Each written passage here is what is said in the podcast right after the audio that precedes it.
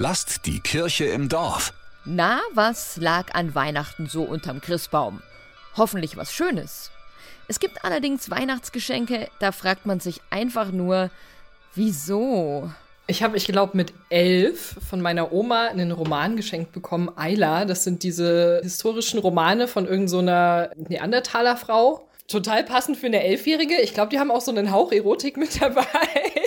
Ich habe mal zu Weihnachten einen Klopapierrollenhalter aus Stoff mit wunderschön altmodisch gestickten Blumen geschenkt bekommen und den habe ich dann beim nächsten Schrottwichteln jemanden untergejubelt. Schrottwichteln ist eine gute Lösung oder eine Geschenktauschbörse.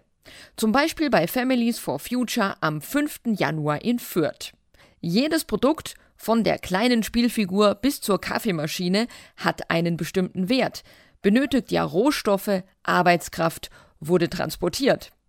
Egal welches Produkt, bei der Herstellung wird immer CO2-frei, sagt Bea Gräf-Sondershaus von Families for Future. Das ist auch wirklich in Deutschland durchschnittlich ein großer Posten. Also das waren Stand 2022 31 Prozent des gesamten CO2-Ausstoßes ging auf Konsumgüter zurück. Und das ist, glaube ich, so eine Stellschraube, an der wirklich jeder oder jede echt nochmal gut selber drehen kann. Ja, das macht ein schlechtes Gewissen.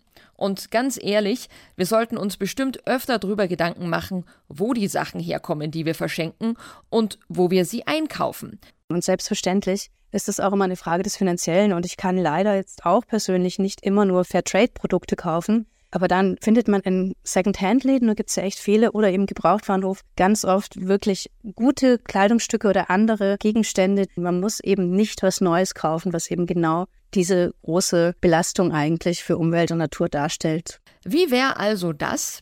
Beim nächsten Geburtstag, Hochzeitstag oder zu Weihnachten überlegen, ob es auch was Nachhaltiges sein kann. Eigentlich möchten wir appellieren, dass die Menschen hochwertige Geschenke machen und gerne auch nicht materielle Geschenke, zum Beispiel ein Kinogutschein oder ein Gutschein für ein gemeinsames Essen. Da haben dann der Beschenkte oder die Beschenkte und äh, die Schenkenden was davon. Erlebnisse oder was selbst gebasteltes. Das ist einfach auch persönlicher. Oder ganz krass folgenden Satz sagen und sich dann auch dran halten.